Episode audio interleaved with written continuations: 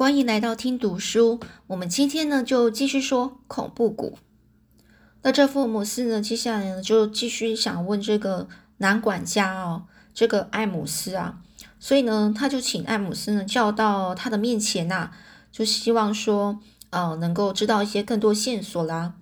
这时候呢，这个艾姆斯呢，就跟这福尔摩斯先生说呢，只要是他知道的事情呢，他一定会老实的告诉这个福尔摩斯先生的。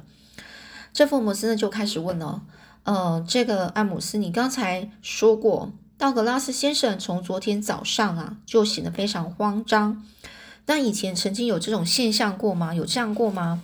哦，那这个艾姆斯呢就说，老爷每天都要举他那两根铁哑铁铃，呃，铁铃哦，铁哑铃啊，也就是哑铃啊，锻炼身体，然后呢常常出去打猎，他一向是非常喜欢冒险。是一个喜欢运动、有胆识的人，但是这几天突然沉默下来，而且他的行动有些慌张，真是太少见了。哦，然后呢，这福尔摩斯就说：“昨天晚上的事，你什么时候才知道的呢？”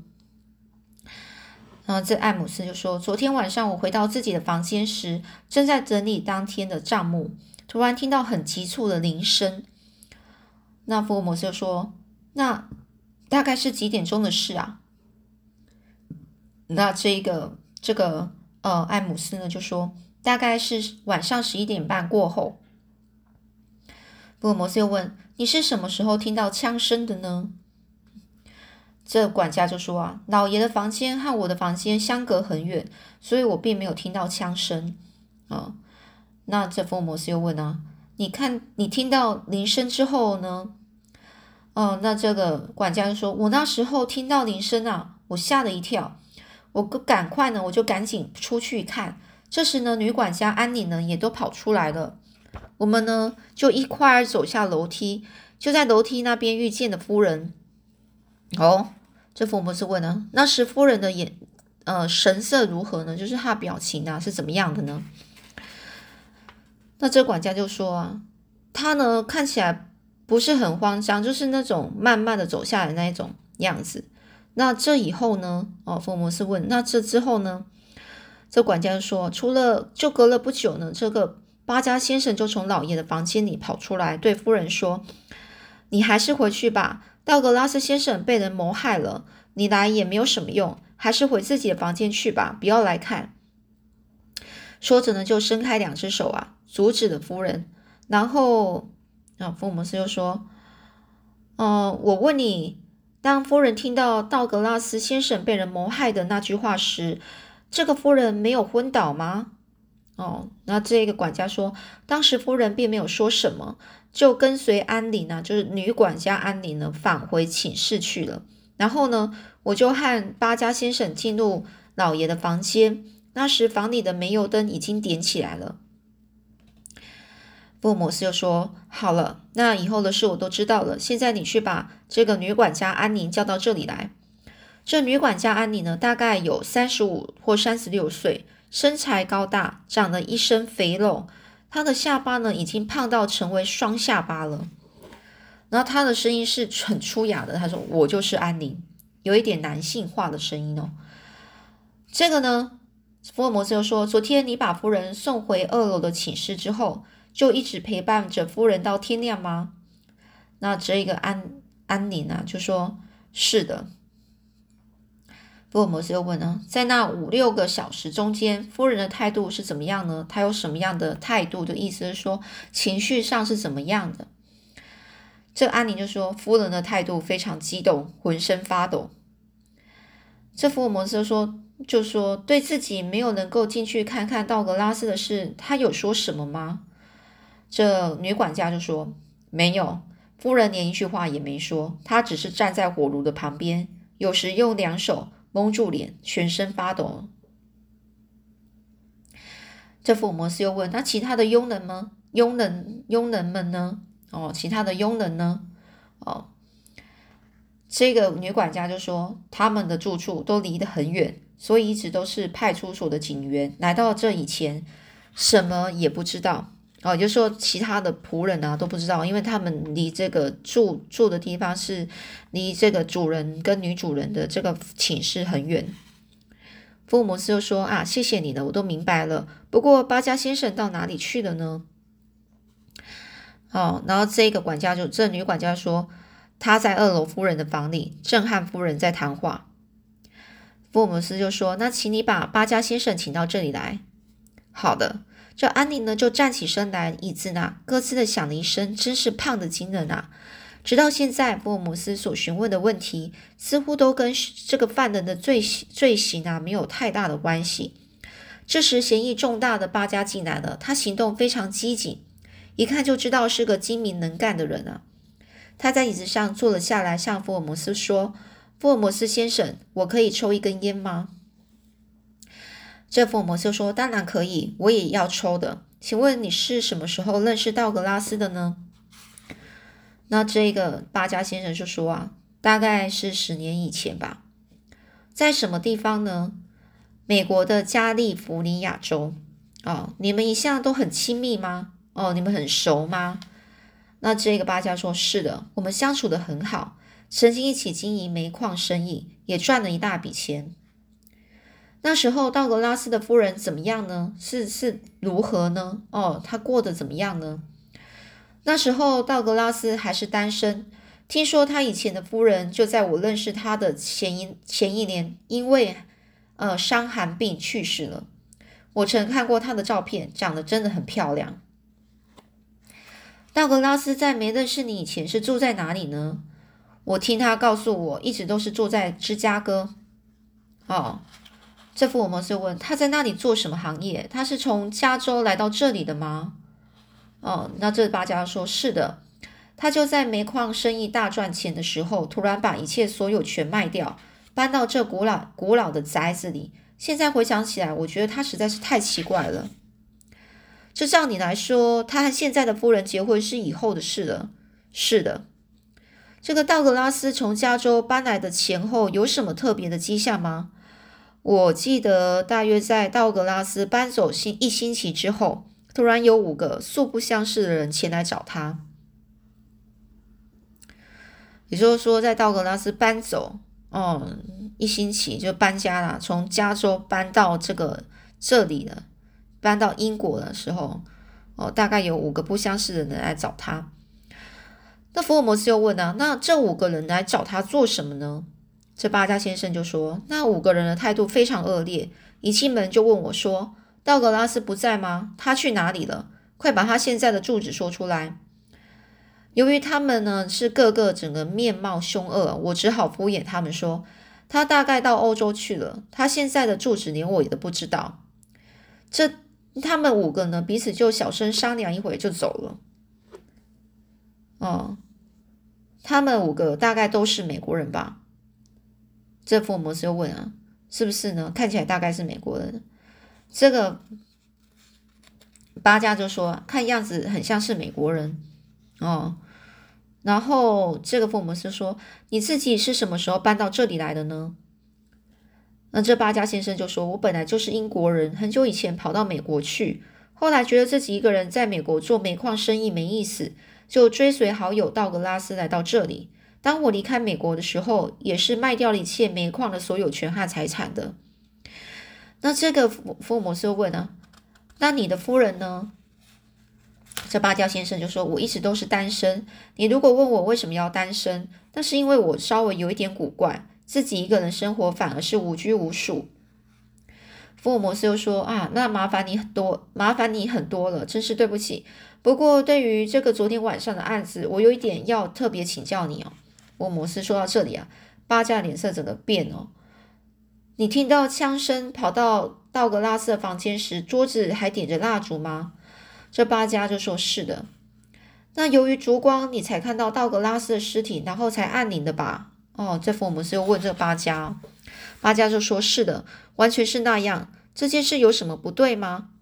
福尔摩斯又说，但是当艾姆斯听到铃声跑来的时候。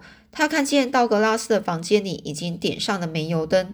关于这一点，嗯，这个巴加呢是用鼻子哼了一一声啊，哼，那一点啊，立刻装作很镇静的样子哦。我在伊尔逊警佐的面前也曾说过，那是因为蜡烛的光线太暗，我又把煤油灯点起来了。福尔摩斯又说：“那么，立刻跑到派出所报案的是你吗？”这巴加说：“是的。”那福尔摩斯又说：“你在路上共花了多久时间呢？”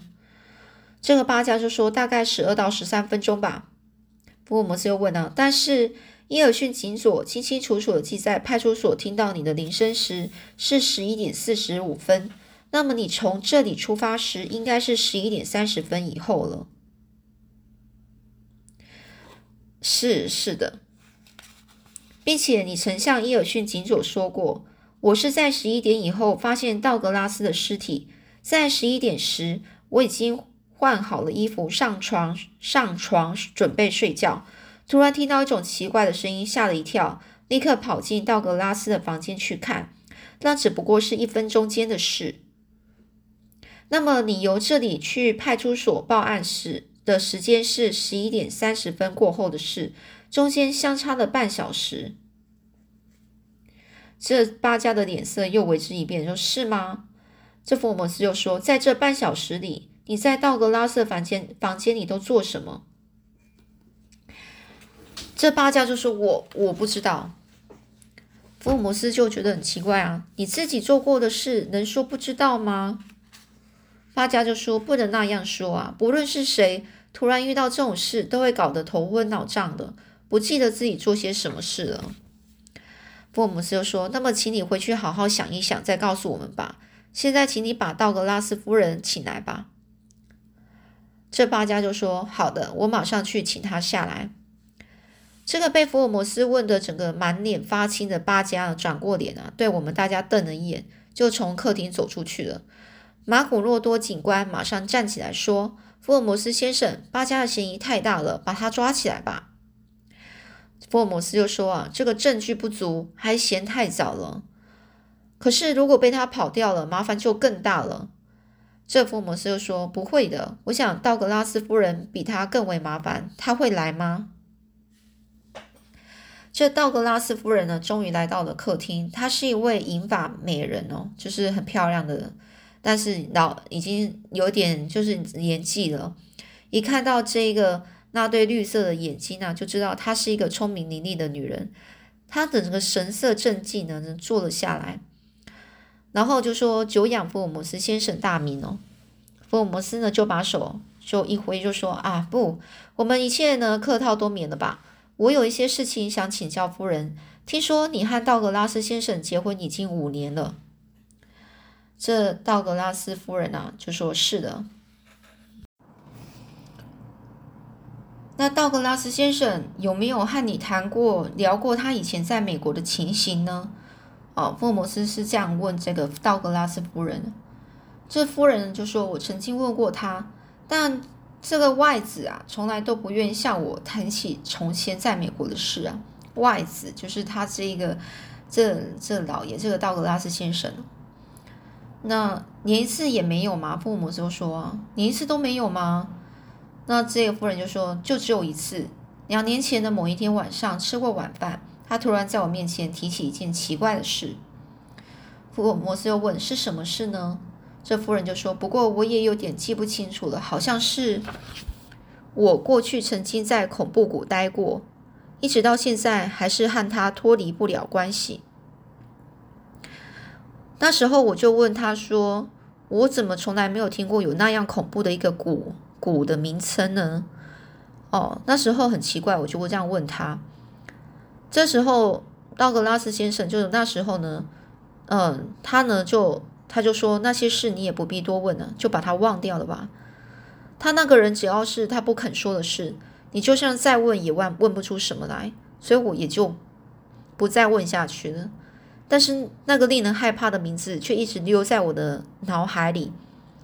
福尔摩斯又问了：“除此之外，还有什么不可思议的事吗？”这时候呢，这道格拉斯夫人就想一想之后，就想说：“啊，还有一件事，那是三年前的事了。有一次，他得了重感冒，发高烧，他呢就在床床上躺躺了大概有一星期之久，曾经自言自语的说：‘马金奇，你干什么？’他声音非常大，就像在责备一个人。那这是这件事后呢，我就问他说：“谁是马金奇啊？”他就跟我说：“你不要管闲事。”除了这句话，他再也没有说什么了。马金奇，福尔摩斯啊，皱着眉头啊，又向夫人问了：“听说艾姆斯，听艾姆斯说，道格拉斯先生从昨天晚上、昨天早上就心神不宁啊，显得有点慌张。在前一天呢，是不是曾经发生过什么事呢？”这夫人就说：“前天他曾到这个，曾经到丹布里丹布里吉街去散步。他这个人平常最喜欢散步了，但是前天他散步回来之后，心情却变得很不好，一直到吃晚饭时都一都都一言不发，都不说话。我觉得很奇怪，我就问他说：‘你怎么了？’但是他是一个深沉的人啊，并没有和我说什么。哦，你想？”福尔摩斯又问了：“你想他在丹布里里吉丹布里吉街是不是遇到什么不愉快的事了？”这夫人就就说这一点，嗯嗯就没有说，他就没有说下去了。福尔摩斯又说：“我的问题就问到这里，谢谢夫人。不过我还想请这个艾姆斯来这里一趟。”哦，又换这个管家艾姆斯哦。关于这一我这一方面问到这里就好了吗？什么意思？哦，这个这个夫人就这样问了。关于我的这方面就问到这这这里就好了吗？福尔摩斯啊就问你什么意思呢？这个夫人就说：“我以为鼎鼎大名的福尔摩斯先生应该很详细的询问我。”诶。哦，那这个福尔摩斯就说：“我也不过虚有其名啊，虚有其名就是只是一个名称啊，很有名的名称，大概没有不是很厉害的意思。”他认为啊。实在说，我对这件案子感到相当棘手，诶，就是觉得很困难，无法这个你们这个案子啊，我就还摸不着头绪的意思哦。这夫人就说：“真的直到现在都还没有一点线索吗？”夫人的绿色眸子呢，整个绿色眼睛啊，就凝视着这个福尔摩斯，却不知为什么在嘴角上流露出一些笑容哦，一瞬间又消失了。华生在一旁看得感到非常的讶异啊！道格拉斯夫人到底是为了什么原因突然笑了？福尔摩斯却若无其事就回答说：“线索吗？直到现在还不曾找到，不过慢慢的总会有的。”这夫人就说：“那么我要告辞了。”夫人站起身来，显得颇为得意的，就朝着门外走去。这华生看了就觉得不可思议啊！这个丈夫突然惨死，他为什么连一点悲伤样子都没有呢？这一会儿，人艾姆斯啊，这个管家啊，就仍然战战兢兢的走了进来，说：“福尔摩斯先生，您叫我吗？”嗯，这福尔摩斯说：“马巴加先生现在在哪里呢？”他在院子里。哦，这个管家就这样讲。哦，福尔摩斯就说：“你昨天晚上和巴加先生两个人一块走进道格拉斯房间时，巴加先生的脚上穿的是什么鞋呢？”这艾姆斯又说，他穿的是寝室用的拖鞋，直到去派出所报案时，才由我替他拿鞋子换上。那双鞋现在还摆在大厅的椅子下面，不过已经沾了沾沾上了许多血迹。啊！这福尔摩斯站了起来说：“你的拖鞋大概没有沾到血吧？”哦，福尔摩斯站起来，大家都跟着站起来。来，现在我们去大厅看看吧。说着呢，他们大大家呢，就是都走进了大大厅哦，在椅子下面果然发现那双沾满沾满了血迹的拖鞋。由大厅又走回道格拉斯房间时，哦，那个马古洛多、梅森警官和华生呢，就跟在福尔摩斯的后面。福尔摩斯把那双从这个大厅提回来的提回来的拖鞋拿到窗边，说：“你们都来看。”什么事呢？我们三个人呢就走上前去看，看样子大小差不多。福尔摩斯呢就把手上的这个拖鞋往留在窗台上的血印比了一下，诶，刚刚好吧？这梅森警官眼睛瞪得整个圆圆的。马古洛多警官也在一旁说啊，已经有了这么充分的证据，如果我让巴加跑掉了，才是我们最大的失败。